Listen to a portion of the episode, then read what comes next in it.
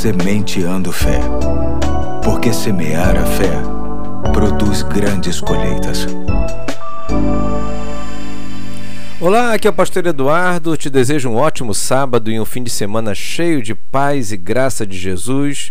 Hoje é dia 10 de outubro de 2020 e quero deixar a última semente de fé desta semana com base no texto que se encontra em João capítulo 1, versos 12 e 13, que diz: Contudo, aos que o receberam, aos que creram em seu nome, deu-lhes o direito de se tornarem filhos de Deus, os quais não nasceram por descendência natural, nem pela vontade da carne, nem pela vontade de algum homem, mas nasceram de Deus. Ontem vimos que um filho ou filha de Deus se mostra muito mais pela manifestação do fruto do Espírito do que por qualquer outra forma. Hoje sinto no coração pensar um pouco no que cada virtude do fruto do Espírito pode representar no nosso dia a dia. As virtudes são amor, alegria, paz, paciência, benignidade, bondade, fidelidade, mansidão e domínio próprio. Comecemos pelo amor, virtude que nos faz capaz de lidar com qualquer pessoa em qualquer condição. A alegria nos deixa com as melhores respostas diante de que circunstância for.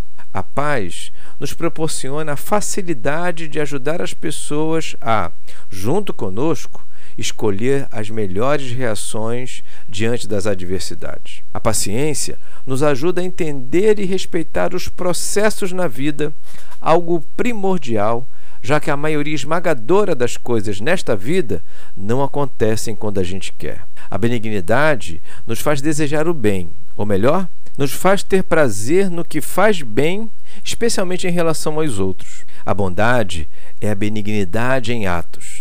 Não basta querer o bem sem fazer o bem. Uma virtude complementa a outra. A fidelidade mexe diretamente com o nosso caráter. É o regozijo em ser honesto, leal e comprometido com o que é certo e justo. A mansidão nos faz humildes, sensíveis e capazes de domar os impulsos ferozes a que muitas vezes somos estimulados. Por último, vem o domínio próprio, esta aptidão de contar até cem, até mil ou até dez mil antes de cometer algo que, uma vez não pensado, certamente trará muitos prejuízos irreparáveis até.